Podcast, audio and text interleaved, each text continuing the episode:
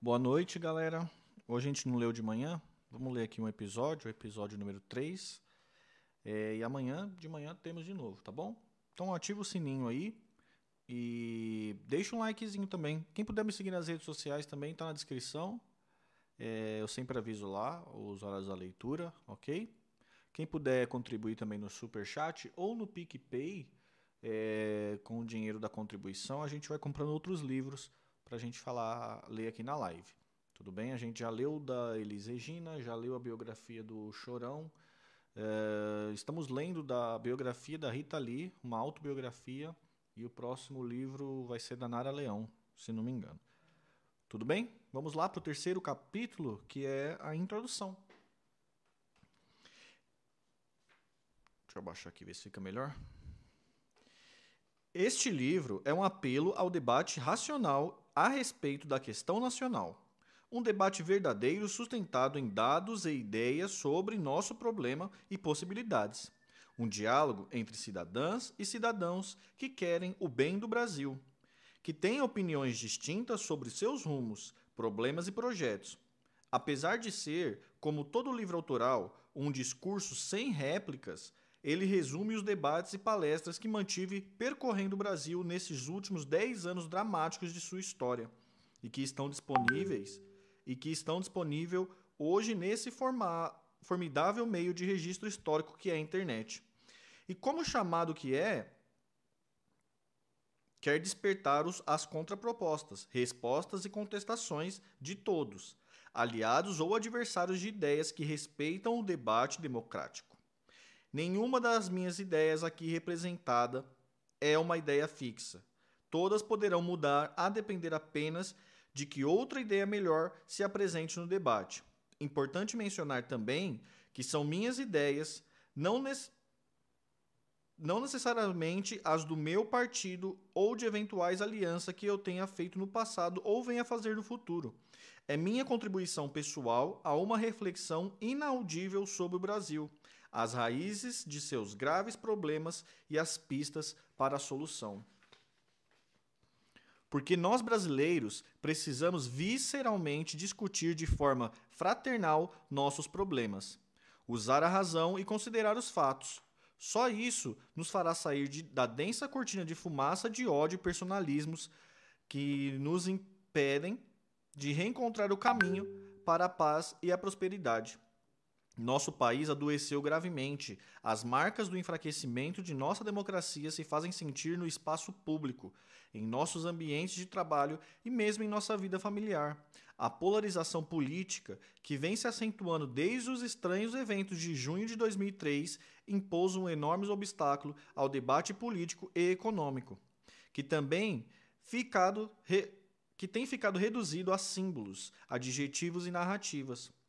E a narrativa predominante, que tentou reduzir ao longo de cinco anos o país a uma fissura incontornável entre colchinhas e mortadelas, durante a campanha eleitoral totalmente atípica do ano de 2018, se agravou perigosamente. Ela desgastou numa tosca reedição de anticomunismo contra uma imaginária ameaça bolchevique, quase 30 anos depois da queda do Muro de Berlim e o fim da Guerra Fria. Hoje, por ocasião dessa polarização, encontra-se, de um lado, um governo desastroso que se afirma no ataque a um partido que está há mais de três anos fora do poder. Do outro lado, quase como outra face da mesma moeda, se, escoram nesse, se escorando nesse governo, encontra-se um petismo adoecido e sem projeto de país que, machucado com o evento da prisão do seu líder, sem autocrítica alguma por suas responsabilidades na situação atual e sem compromisso algum com a gestão presente ou futura do país, radicaliza seu discurso de volta à demagogia facial, fácil, pregando de novo tudo que não tentaram fazer no poder, disfarçando sua velha política do quanto pior melhor. As máquinas artificiais da rede do governo e da fração corrompida do petismo oferecem e, oferecem e alimentam essa narrativa da polarização do país entre comunistas e fascistas. tudo se passa como se o país estivesse condenado a escolher entre um desastre ou outro. O radicalismo retórico, no entanto, esconde os dois lados. A, dos dois lados, a absoluta falta de coragem e capacidade para fazer o que o país precisa para se desenvolver de forma soberana. Fratura nossa nação e aumenta o estado de guerra de todos contra todos. Eu não posso aceitar essa re redução do país. Não posso aceitar que 68% do eleitorado de São Paulo, 68% do eleitorado do Rio de Janeiro, 68% do eleitorado do região sul ou 66% dos eleitores do centro-oeste que compareceram ao segundo turno para votar em Bolsonaro sejam fascistas. Também não posso aceitar que todos os votos que o PT teve no segundo turno sejam de eleitores de cabresto, porque sei que, assim como eu, uma quantidade gigantesca de pessoas votou contra contra um, defender, contra um defensor da, to, da tortura e da ditadura. E não na falta de projeto petista. O Brasil não cabe nesses adjetivos tolos, nessas classificações grosseiras, não cabe na marketagem política ou no moralismo difuso dos falsos profetas, falsos justiceiros e falsos messias. O Brasil é muito maior do que isso, tem que ser muito maior que isso.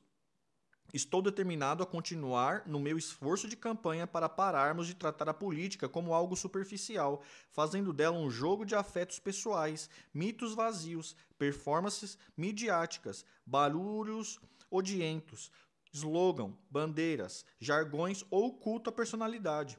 A saída para o Brasil passa por aquilo que, infelizmente, muitos de nós estão fartos e iludidos: a democracia e a sua linguagem, que é a política. Fora da democracia, as cortinas de fumaça são muito mais impenetráveis e ameaçadoras, pois silenciosas. A democracia é barulho sempre, mas que seja o barulho do diálogo com aquela e aqueles que quem de quem discordamos. Em síntese, o que quero é ajudar a criar uma corrente de opinião que prepare as bases sociais para perfurarmos entre nós um projeto para refundarmos entre nós um projeto nacional de desenvolvimento. Estamos atravessando a maior crise política e econômica de nossa história, e só conseguiremos sair maiores disso se, se acharmos a razão como protagonista do debate e deixarmos de lado o ódio e a revolta, se exercitarmos a capacidade de perdoar para nos vermos todos novamente como os brasileiros que dividem o mesmo chão e querem um país melhor para os seus filhos. Obrigado, Gabriel. Tamo junto, mano. Salve, Nundo. Boa noite.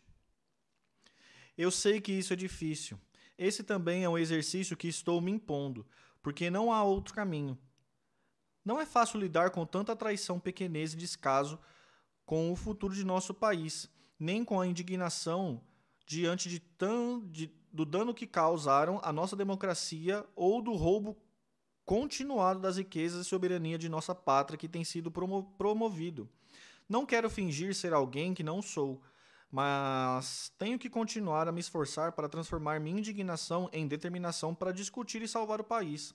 Enquanto Deus me der a chance de lutar, meu erro nunca será o da acomoda acomodação. Que vocês possam me perdoar dos outros. Se a maioria de nós também conseguir trilhar esse caminho, sairemos dessa. É com a autoridade de quem tinha abandonado a vida pública inconformado com os rumos da política nacional que voltou a ela premiado pelo dever de denunciar um golpe de Estado que sacrificou a vida privada para alertar aos seus co-cidadãos que atentar contra a democracia nos atirariam em anos de instabilidade, que alertou que as medidas do governo Dilma Rousseff e depois do governo Michel Temer nos levaria aos desastre econômico que enfrentou uma eleição presidencial sem recurso estrangeiro, máquinas artificiais de rede ou obscurantismo com chavos partidários, que buscou elevar o debate e discutir propostas claras para o país, que venho aqui pedir humildemente que me deem o privilégio de algumas horas de sua atenção e reflexão. Vamos pensar o Brasil. Aqui seguirei um método que tenho tentado conferir ao debate nos últimos anos, definir o problema, oferecer um diagnóstico da situação atual e, por fim, uma proposta de solução. Você pode discordar da definição, do diagnóstico ou ter outras propostas, mas é importante saber onde discordamos, porque precisamos imperiosamente desmontar a lógica diversionista desse governo. ou de sua contraparte na burocracia do PT. Precisamos voltar a debater problemas e propostas, e não supostas motivações emocionais e pessoais, a cor da roupa de menino ou meninas, ou vídeos pornográficos. Não podemos adotar a impostura do quanto pior, melhor. Porque a vida dos brasileiros está terrivelmente sofrida e alguns danos ao nosso país podem ser irreversíveis. Esse livro, portanto, também cumpre o papel que tentei cumprir na campanha. Quis me eleger por ideias e propostas. Quero fazer oposição com ideias e propostas. Estarei pronto a apoiar medidas do governo que forem na direção do que consideramos bom para o Brasil e combater as medidas que acreditamos que, não nos levarão a, que nos levarão à ruína ainda maior. E o critério da minha conduta nos próximos anos estará definido pelas ideias definidas nesse livro. Aproveito de saída para me desculpar com o leitor antecipadamente pelas várias referências que farei à minha experiência acumulada nesses 40 anos de serviço ao país. A já e já as começarei aqui repetindo o, o tanto em o que tanto enfatizei na campanha presidencial de 2018, que durante essa vida pública nunca respondi a nenhum processo por corrupção, nem sequer para ser absolvido. Farei isso porque acredito que a política brasileira hoje não está carente de promessas ou de discurso, mas de exemplos. Se os exemplos que eu tenho para dar são valiosos, cabe à leitora ou leitor julgar. Aqui eu falarei da história que ajudei a construir, de soluções que já foram executadas em menor escala por mim ou por outros brasileiros. Aqui eu falarei do grande amor da minha vida, que eu não tenho como abandonar: o Brasil.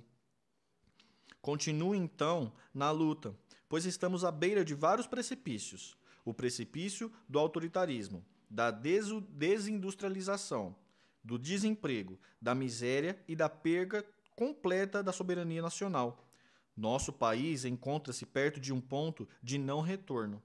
Um ponto que, se atravessado, pode nos condenar definitivamente à periferia do mundo e à perda de nossa soberania. Não podemos mais alimentar os ódios, o diversionismo e, o des, e os, des, e os desvaneio, devaneios. Precisamos acordar deste sono da razão que só produz monstros e encontrar um caminho para o Brasil retornar seu sonho, sempre interrompido e adiado, de se tornar um país desenvolvido e justo. Boa, galera. Foi a introdução aí agora. Vou parar aqui que fica mais fácil para eu cortar depois, tá? Vou derrubar a live e já volto.